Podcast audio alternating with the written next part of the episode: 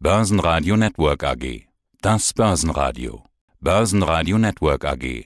Die Expertenmeinung. Hallo Peter, mein Name ist Dustin Meserosch. Ich bin bei der Divisent Leiter der internationalen Steuerprozesse und des Vertriebs und führe da einen großen Teil der Kundengespräche. Ich habe den ganzen Vertriebskanal aufgebaut und bin jetzt heute hier bei dir im Podcast. Ja, bevor wir einsteigen in diesen Podcast, ganz kurz, was macht Divisent? Wir bei Divisent haben eine Plattform entwickelt, mit dem unsere Kunden die Quellensteuer auf Dividenden ähm, ganz einfach und automatisiert zurückerstatten können. Hier in diesem Podcast wollen wir uns ja über Dividenden unterhalten, Dividendenentwicklungen, Strategien. Welche Dividendenzahlungen stehen denn in den nächsten Tagen an? Genau, in den nächsten Tagen gibt es wieder viele interessante Unternehmen. Ørsted, UBS, Nestlé, LVMH, Louis Vuitton Moet Hennessy, Swiss Re, Julius Baer, Activision Blizzard, wir haben die Click Digital, die Accenture, Airbus, ähm, Bayersdorf, Covestro, Royal Bank of Canada. Also wirklich sehr, sehr viele Unternehmen aus der ganzen Welt, die in diesen zwei Wochen wieder Dividende ausschütten. Hm, naja, dann suchen wir uns mal ein Handvoll heraus, ein paar heraus und besprechen Sie doch mal. Was steht denn so auf der Dividenden-Payroll? Die Rückversicherer waren eigentlich schon immer gute Dividendenzahler. Swiss Re ist das weltweit zweitgrößte Rückversicherungsunternehmen neben der Münchner Rück. Was wird es denn hier geben? Genau, also bei der Swiss Re ist die Dividende jetzt äh, seit 2020 ähm, gleich geblieben mit 5,9 ähm, Schweizer Franken. Das entspricht aktuell einer Dividendenrendite von 6,7 Prozent, also wirklich sehr gut. Vielleicht auch für die Zuhörer nochmal, was Rückversicherer selber machen.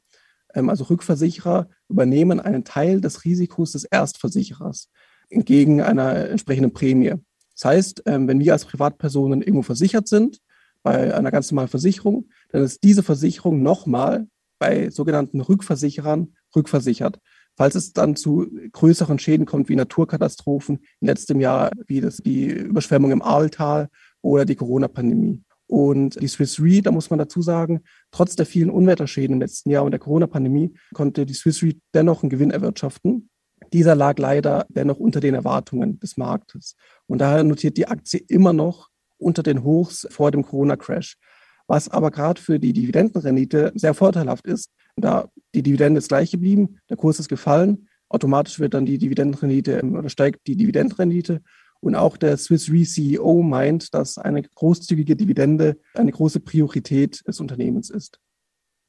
Orsted oder Ørsted, ich weiß gar nicht, wie man es richtig betont, diesen Kreis mit diesem queren Strich dazu. Ein Energiekonzern aus Dänemark. Er ist Weltmarktführer im Bereich Offshore-Windenergie. Ähm, ich will auch Ørsted sagen, bin mir aber da auch nicht ganz sicher. Weltweit entwickelt, baut und betreibt Ørsted ähm, vor allem Windparks, aber auch Solarparks, Energiespeicher und Bioenergieanlagen. Und wie du schon gesagt hast, sind sie Marktführer im Bereich Offshore-Windenergie es gibt eben Onshore- und Offshore-Windparks. Onshore-Windparks, das sind die, die wir auch alle sehen können. Das sind die Windräder, die auf dem Feld stehen, bei uns hier in der Nähe. Und die Offshore-Windparks, das sind eben diejenigen, die auf hoher See, also auf dem Meer stehen. Der Vorteil ist, dass da der Wind meistens stärker ist und dass man die dann oft näher nebeneinander stellen kann. Der große Nachteil jedoch sind die erhöhten Kosten. Das heißt, es kostet viel mehr, Windräder offshore aufzustellen. Es kostet viel mehr, sie zu warten. Das ist eben ein Nachteil. Ørsted selber hat jetzt aktuell eine Dividende von 12,5 dänische Kronen. Das entspricht rund 1,68, 1,7 Euro. Und das entspricht einer Dividendenrendite von 1,45 Prozent. Also in dem Fall wieder eher ein Dividendenwachstumstitel als einem reinen Dividendentitel.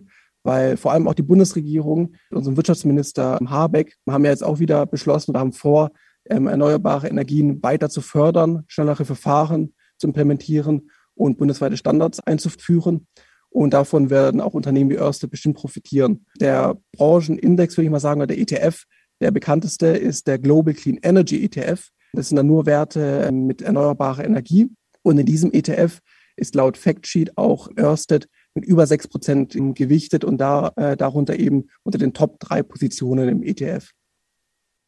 Ich würde mir gerne noch Nestle raussuchen. Ich glaube, den Wert muss man gar nicht vorstellen. Was zahlt denn Nestle an Dividenden? Genau, Nestle oder Nestlé hat eine Dividende von 2,8 äh, Schweizer Franken.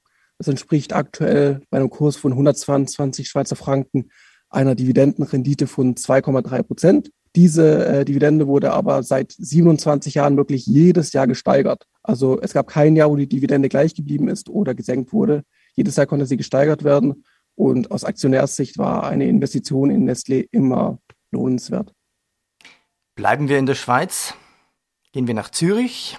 Großbank UBS mit Sitz in Zürich. Was gibt es denn von der UBS an Dividenden?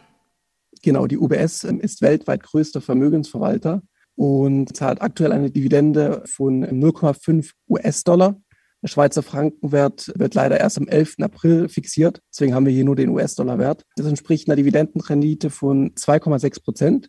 Und was bei der UBS spannend ist, in der Schweiz gibt es etwa seit 2011 die Möglichkeit der Cap-Dividende. Das heißt, dass Unternehmen Dividenden aus den Kapitaleinlagereserven zahlen können. Und alle Dividenden, die aus den Kapitaleinlagereserven gezahlt werden, sind quellensteuerfrei. Und bei der UBS ist es eben so, dass ein Großteil der Dividende quellensteuerfrei ist, da sie aus den Kapitalreserven bezahlt werden. Und somit müssen dann die Anleger nur auf einen kleineren Teil der Dividende ähm, die äh, wirklich Quellensteuer zahlen. Und dadurch ist dann die ganze Quellensteuerlast eben geringer. Ja, aber die kann man ja noch zurückbekommen, die Quellensteuer. Da unterhalten wir uns gleich nochmal mit dazu. Also spannende Geschichte. Bisschen mehr rausholen quasi aus seinem Investment. Genau. Mit zehn Jahren starb seine Mutter. Mit 13 ging er von zu Hause weg und war fast zwei Jahre nach Paris unterwegs. Er war am Anfang so arm, dass er oft mit nur einer Decke im Wald schlafen musste. Aber dann, dann begann die große Louis Vuitton-Story. 2021 hatten wir das 200-jährige Jubiläum. Louis Vuitton, da gibt es jetzt noch mehr dazu. Die Firma hat sich erweitert. Was gibt's von LVMH jetzt an Dividende? Genau. LVMH, also Louis Vuitton, Moe und Hennessy, ist weltweiter Branchenführer der Luxusgüterindustrie. Sie haben Rechte an über 75 Marken und haben über 5000 Geschäfte weltweit. Also man weiß gar nicht, es ist den meisten Leuten gar nicht klar, wie viele äh, Marken tatsächlich zu LVMH gehören. Das ist eigentlich so wie bei Nestlé. Da gehören Marken dazu wie Tiffany, Tag Heuer, Rimowa, die Koffer, aber auch Dom Perignon oder eben, wie der Name schon sagt, Louis Vuitton. Die Dividende liegt aktuell bei 10 Euro für das äh, vorgegangene Jahr. Drei Euro wurden bereits im Dezember gezahlt und die restlichen sieben Euro werden dann jetzt gezahlt. Und das entspricht einer Dividende von 1,5 Prozent. Was bei LVMH auch spannend ist, bei LVMH gibt es auch noch eine Sachdividende. Das wird vielleicht in einem oder anderen ein Begriff sein. Gibt es da ein Handtäschchen? Nee, das wird zu nee, teuer sein. Leider nicht. Leider nicht. Ähm, Sachdividenden, vor allem bei Lind ist es eben bekannt, da bekommt man einen Koffer oder beim Mietwagenanbieter Six bekommt man Rabatte. Und bei LVMH gibt es dann eben diesen LVMH Shareholders Club. Das heißt, wenn man mindestens eine Aktie ähm, hält, die an einer ähm, Schweizer Börse gehandelt wird oder gehalten wird, hat man die Möglichkeit, in den Shareholders Club einzutreten. Da bekommt man dann Rabatte auf manchmal auf Champagner oder auf Weine. Das ist aber nicht so ähm, signifikant. Was viel wichtiger ist, dass man da auch Führungen bekommt. Das heißt, man bekommt Führungen durch die Weinkeller von LVMH oder durch die ähm, Keller, wo der Hennessy Whisky in den Fässern gelagert wird. Oder man hat auch die Möglichkeit, mal in bestimmte Ateliers von ähm, Louis Vuitton zu gehen und diese zu besichtigen. Also sehr spannend, wenn man mal eine Frankreich-Reise durchführen möchte, kann man sich das vielleicht mal überlegen, 600 Euro für die Aktie zu investieren und dann kann man dann da ein paar Führungen mitnehmen. Spannend. Und? Schon mal eine Führung gemacht? Leider noch nicht. Nein. Okay, also kein, kein Sondermitglied sozusagen bei Louis Vuitton. Ja, nochmal auf diese Geschichte zurückzukommen von UBS, das fand ich jetzt spannend. Also, man zahlt ja Steuern auf ausländische Aktien. So, bei UBS hast du uns das erklärt, ein Teil davon, weil es aus den Rücklagen kommt, ist eh nicht quellensteuerpflichtig. Trotzdem muss ich ja noch einen Teil versteuern. Und euer Startup, ich bezeichne euch jetzt mal als, als Dividenden-Software-Startup, ihr habt eine Software entwickelt, um Anlegern es zu ermöglichen, das Depot quasi hochzuladen. Und dann ist viel einfacher zu machen, quasi die Steuern wieder aus dem Ausland zurückzuholen. Kannst du uns das nochmal mit einem Beispiel erklären? Genau, wenn wir vielleicht gleich bei der UBS bleiben und wir nehmen einfach jetzt beispielhaft an, dass 50 Prozent der Dividende sind eben quellensteuerfrei aufgrund der Kapitaleinlagereserve und die restlichen 50 Prozent sind dann eben Quellensteuer behaftet. So, und auf diese 50 Prozent muss man dann am Fall von der Schweiz 35 Prozent Quellensteuer zahlen. Das heißt, wir sagen mal, wir nehmen an, man hat eine Quellensteuerlast von 1000 Schweizer Franken, dann werden da 350 Schweizer Franken als Quellensteuer einbehalten.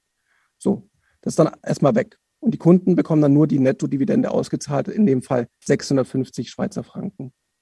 Davon können die Kunden sich aber 200 Schweizer Franken, ähm, in dem Fall sind es 20 Prozent der Bruttodividende, rückerstatten lassen. Das können sie auch selber machen, ist aber relativ aufwendig, ähm, weil die Dokumente auch oft dann in der Fremdsprache sind. In dem Fall von der Schweiz jetzt nicht, da sind sie auch auf Deutsch.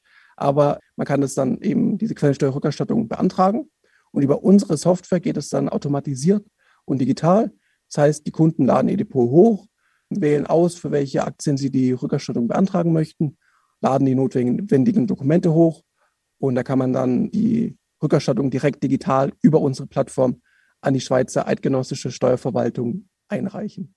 Ja, und zusammen mit Börsenradio gibt es eine Kooperation. Wer mehr dazu erfahren will, da gibt es auch eine spezielle Webseite, die heißt meine-quellensteuer-zurück.de. Justin, ich danke dir. Vielen Dank, Peter. Börsenradio Network AG. Das Börsenradio für Privatanleger.